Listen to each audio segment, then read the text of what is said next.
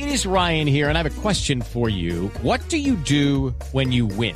Like, are you a fist pumper? a woohooer, a hand clapper, a high fiver. I kind of like the high five, but if you want to hone in on those winning moves, check out Chumba Casino. At ChumbaCasino.com, choose from hundreds of social casino style games for your chance to redeem serious cash prizes. There are new game releases weekly, plus free daily bonuses. So don't wait. Start having the most fun ever at ChumbaCasino.com. No purchase necessary. BGW. Void were prohibited by law. See terms and conditions. 18 plus. Boombox. Las noticias del mediodía en Mañanas Blue. Y las noticias en Colombia tienen que ver con la salud y la reforma al sistema de salud porque los representantes de los usuarios de tres EPS, que son la nueva EPS, Compensar y Famisanar, que suman 16 millones de afiliados, están pidiendo una audiencia pública al presidente del Senado, Iván Name, para tratar sus preocupaciones frente al texto de la reforma a la salud. ¿Por qué? Porque aseguran que se sienten excluidos por parte del gobierno nacional. Usted tiene la información, Oscar Torres. Los representantes de los usuarios de Compensar, la nueva EPS y Famisanar, que juntos son los portavoces de más de 16 millones de pacientes de estas entidades, enviaron una carta al presidente del Senado, Iván Name, para expresarle su preocupación frente a la reforma a la salud que pronto comenzará su trámite en el Senado de la República. Además, le solicitan una audiencia pública dedicada a escuchar las voces de los usuarios que serán los más impactados si llegan a darse los cambios que se plantean en el sistema de salud. Aseguran que las actuaciones del gobierno ya están impactando los servicios de millones de usuarios. Esperanza Arias es representante de los usuarios de la nueva EPS. Estamos viviendo el peor momento en el sistema de salud. Nadie nos garantiza nada, nadie nos dice absolutamente nada. Entonces realmente hay una incertidumbre a nivel nacional que no sabemos qué es lo que vamos a hacer. Y lo peor de todo es que los que estamos pagando las consecuencias de todo eso somos nosotros los usuarios. Y es que los representantes reiteran y comparten los llamados que han hecho diferentes sectores de la salud en relación con las inquietudes e interrogantes que plantea el articulado de la reforma en la versión que fue aprobada en la Cámara de Representantes y que entrará a su debate en el Senado de la República. Cambiamos de tema porque el gobierno nacional, el gobierno de Gustavo Petro, acaba de salir a desmentir al hoy es fiscal Francisco Barbosa, quien aseguró que durante su gestión frenó un proyecto de ley que supuestamente legalizaba el narcotráfico. Responde el ministro de Justicia, Damián Landines. Y es que en su última rueda de prensa como fiscal general de la Nación, eh, Francisco Barbosa destacó que durante su gestión se impidió suspender órdenes de captura a narcotraficantes y de paso se impidió la aprobación de un proyecto de ley presentado por el Ministerio de Justicia que buscaba, entre otras cosas, legalizar la cadena productiva del narcotráfico. Frente a esos señalamientos salió a responder el ministro de Justicia, Néstor Osuna. Enfáticamente lo digo, esto no es cierto. Ahí está completamente equivocado el fiscal general de la Nación. Nunca el gobierno nacional presentó un proyecto en ese sentido. Y también es cierto que quien decide los proyectos de ley es el Congreso de la República, no el fiscal general de la Nación. A mí me causó cierta curiosidad que el comunicado dice que hace un llamado a la, información rigurosa cuando en líneas atrás ha hecho algo que realmente no es cierto. La respuesta de Barbosa se dio alrededor de las publicaciones periodísticas que vinculan al actual fiscal encargada Marta Mancera con una supuesta protección a un agente del y en Buenaventura que estaría implicado en actividades de narcotráfico y tráfico de armas. Gracias, Damián. Y la Contraloría recomienda al Gobierno Nacional una reingeniería de la devolución del IVA. El programa está llegando a gente que no lo necesita y más de 200 mil familias dejaron de reclamar la plata el año pasado. Marcela Peña. La devolución de IVA fue creada en el gobierno de Iván Duque para compensar a los hogares porque ese gobierno tenía la idea de subir el IVA. Al final, el IVA nunca se subió, pero sí se creó este incentivo que hoy equivale a unos 89 mil pesos cada dos meses. El problema, según la Contraloría, es que no está bien focalizado, no está llegando a las familias que realmente lo necesitan y la cobertura es baja. El programa ha sacado de la pobreza apenas a unas 100 mil personas y a otras 280 mil las llevó de la indigencia a la pobreza moderada. La propuesta del ente de control es que pasemos de un mecanismo de compensación de IVA que tiene un monto fijo a un mecanismo de devolución, donde cada familia pueda cobrar al gobierno realmente lo que se gasta mes a mes en comprar productos que pagan IVA.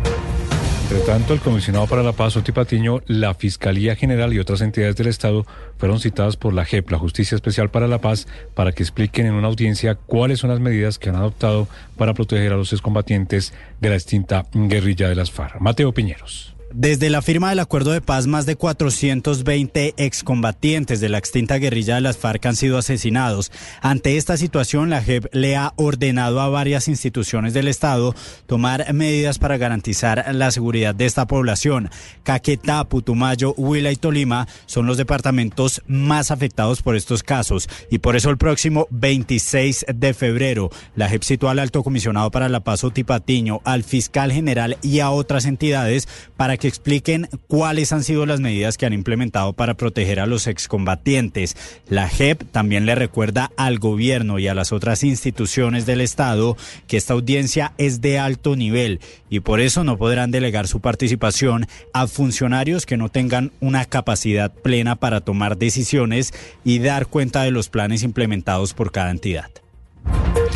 Gracias, Mateo. Y un cuerpo sin vida. El cuerpo sin vida de un hombre fue encontrado dentro de una carreta en Bogotá. Sin embargo, la víctima, según lo que han dicho las autoridades, no registraba signos de violencia. Entonces, ¿qué fue lo que pasó, Felipe García? Fue encontrado el cuerpo sin vida de una persona, un hombre abandonado dentro de una carreta exactamente en el barrio 7 de agosto, es una localidad de Barrios Unidos aquí en Bogotá. Las autoridades confirman que el hallazgo lo hizo un habitante del sector que alertó a la policía por la presencia de esta carreta en el sitio hasta donde llegaron patrulleros a verificar qué era lo que había dentro de la misma. Cuando destaparon la carreta, pues allí fue que encontraron a esta persona muerta sin aparentes signos de violencia. Llegó el CTI y la fiscalía al lugar, ya hicieron el levantamiento del cuerpo y se están adelantando las investigaciones para saber qué fue lo que pasó allí exactamente en el 7 de agosto. Sobre esto habló el coronel José Bejarano de la policía. Cuerpo sin vida en una carreta, inmediatamente la patrulla del sector se dirige a verificar los hechos. Efectivamente se encuentra un habitante de calle, el cual no presenta signos de violencia. Se informa a Policía Judicial, el CTI realiza la inspección a cadáver y en estos momentos es materia de investigación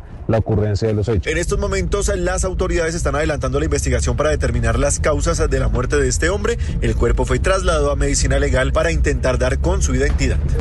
Ahora la ciudad de Cali apareció otra víctima de, de Harold Echeverry, el feminicida, recordemos, de una niña de 15 años en la capital del Valle del Cauca. Una mujer aseguró que también la agredió sexualmente y la fiscalía le imputó nuevos cargos. Hugo Mario Palomar en Cali. La fiscalía imputó cargos por un nuevo caso de acceso carnal violento a Harold Echeverry, el delincuente que asesinó a Michelle Dayana González, de 15 años, el pasado 7 de diciembre en un taller de mecánica en el barrio San Judas, suroriente de Cali. Echeverry aceptó que también agredió sexualmente a una mujer de 29 años en ese mismo taller donde trabajaba cuatro días antes del crimen de Michelle Dayana. La directora seccional de Fiscalías en Cali, Sandra Eugenia González. Estos nuevos hechos habían ocurrido en el mismo taller cuatro días antes contra una mujer de 29 años de edad, quien transitaba por este lugar y habría sido abordada presuntamente por el hoy imputado, quien al parecer la intimidó con lo que sería un arma de fuego. Por el feminicidio de Michelle Dayana, Harold Echeverry ya recibió una condena de 47 años de cárcel sin ningún tipo de beneficio. Hugo Mario, gracias. Y a pesar de estar cerca de la represa de Hidro Ituango y de contar con grandes fuentes hídricas en Ituango, ya hay desabastecimiento de agua por cuenta del fenómeno del niño. Héctor David Santamaría. La reducción del caudal en dos de los afluentes de captación de agua que sirven para suministrar el líquido a los habitantes del municipio de Ituango se secaron y solo hay una bocatoma funcionando. Por esta razón, este municipio del norte de Antioquia ingresó a la lista de desabastecimiento de agua y obligó además a generar racionamientos. Román Palacio, operario de la planta de aguas de Ituango. La bocatoma principal que abastece está demasiado mermada, las otras dos fuentes completamente secas. Es importante recordar que en Antioquia, según las corporaciones autónomas regionales, ya son más de 33 los municipios que por las altas temperaturas del fenómeno del niño y la temporada de pocas lluvias registran desabastecimiento de agua. Y una nueva protesta en La Guajira causa traumatismos en la movilidad en ese departamento y afecta a quienes viajan por carretera. El bloqueo esta vez lo lidera el gremio de transportadores de turistas que piden mayor seguridad por parte de las autoridades. Joner Alvarado. Hay una larga fila de vehículos que se registran sobre la troncal del Caribe en la vía que de Riohacha conduce a municipios como Manaure, Uribia y Maicao, al igual que impide el paso hacia destinos turísticos como el Cabo de la Vela, las salidas de Manaure y Mayapo. Todo esto porque el gremio de transportadores de turistas manifiestan que se sienten inseguros al momento de viajar por las vías. Hablamos con Ángel Zúñiga Puchaina, vocero de la protesta de los transportadores de turistas hacia la zona de la Media y la Alta Guajira, y esto nos dijo. En diferentes comunidades con armas de fuego, hemos tenido atraco, hemos tenido eh, secuestro de nuestros vehículos, eh, compañeros que han pedido eh, préstamos en el banco para comprar vehículos, hoy en día no tienen el vehículo, salieron del sector y están mal con el banco porque le robaron el carro. Hasta la zona del bloqueo llegó el comandante de la policía de La Guajira. Pese al llamado por parte de las autoridades, algunos líderes pedían que se iniciara un diálogo, pero con la vía cerrada, a lo cual el comandante de la policía no accedió. Hoy los bloqueos en las vías han afectado tanto el turismo que en la última temporada de vacaciones hubo bastantes pérdidas en el sector hotelero. Y nuevamente bandas de motoladrones están robando en establecimientos de comercio en Santander. En Barranca Bermeja realizaron un robo masivo en donde robaron celulares, joyas y carteras a los clientes de un restaurante. Y en Bucaramanga robaron a una pareja, Verónica Rincón. El violento asalto a los clientes de un restaurante en el barrio Pueblo Nuevo de Barranca Bermeja quedó grabado en video. En él se ve a dos hombres armados cuando amenazan y roban bolsos, celulares y joyas. Otro delincuente va directo a la caja registradora y saca el dinero en efectivo. Ambos huyen del lugar y son buscados por la policía. Pero la misma suerte no corrió otro ladrón en el barrio Arenal que fue capturado y herido por policías luego de que en una persecución disparara contra los uniformados. El coronel Luis Alejandro Cubillos, comandante de la policía del Magdalena Medio, habló de este caso. Este delincuente dispara en contra de la humanidad de nuestros uniformados, hacemos uso legítimo de las armas de fuego y logramos la captura. En Bucaramanga, otra banda de motoladrones arremetió contra dos personas que departían en una esquina. Le robaron celulares, billeteras y otras pertenencias de valor a las víctimas.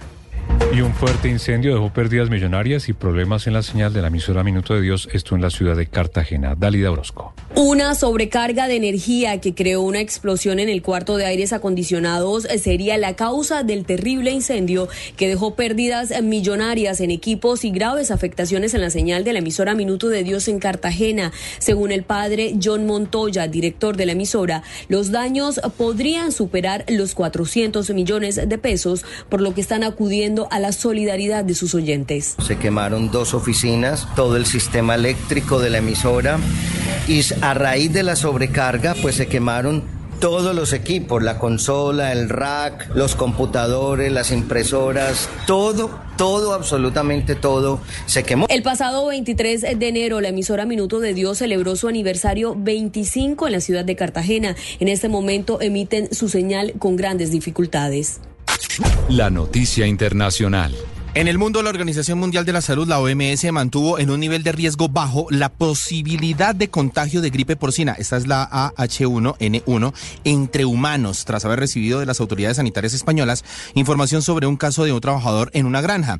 Tras un periodo de supervisión en el que ninguno de los tres familiares cercanos del paciente u otros trabajadores de la granja porcina contrajera la enfermedad, ha decidido no emitir alertas especiales. No obstante, ojo, la OMS subrayó la importancia de que se mantenga a nivel global la vigilancia de posibles casos en humanos con el fin de detectar posibles cambios virológicos, epidemiológicos y clínicos de este tipo de virus. Y en otra noticia, un estudio que hacen científicos estadounidenses concluyó que los osos polares, que son animales de hielo marino, se van a ver obligados a adentrarse en tierra firme por culpa de los veranos árticos cada vez más largos y más calientes, o sea, calentamiento global. Y esto no les ayuda porque será muy difícil para ellos adaptarse conseguir comida y correrán el riesgo de morir de hambre en un ambiente que no es el de ellos.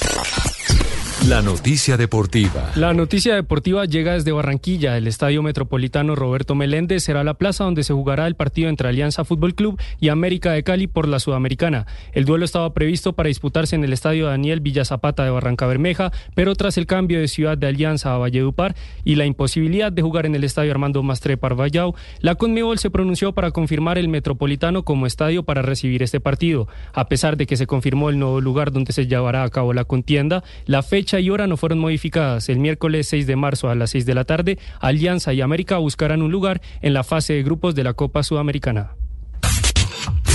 Las principales tendencias en redes sociales. Con más de 25 mil publicaciones, las siglas C y DH son tendencia en el país, luego de que la Comisión Interamericana de Derechos Humanos advirtiera este martes, a través de un comunicado, que la falta de designación de un fiscal general podría debilitar el sistema de justicia colombiano y solicitara a la Corte Suprema de Justicia que cumpla con su deber constitucional en la mayor brevedad posible. Además de lamentar que debido a la falta de quórum y acuerdo político entre los magistrados, la institución quedara bajo un mandato interino desde este 12 de febrero.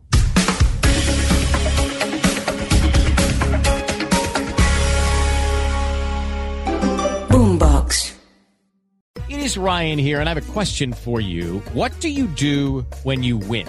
Like, are you a fist pumper? A woohooer, a hand clapper, a high fiver. I kind of like the high five, but if you want to hone in on those winning moves, check out Chumba Casino. At ChumbaCasino.com, choose from hundreds of social casino style games for your chance to redeem serious cash prizes. There are new game releases weekly, plus free daily bonuses. So don't wait. Start having the most fun ever at ChumbaCasino.com. No purchase necessary. BGW. Void were prohibited by law. See terms and conditions. 18 plus.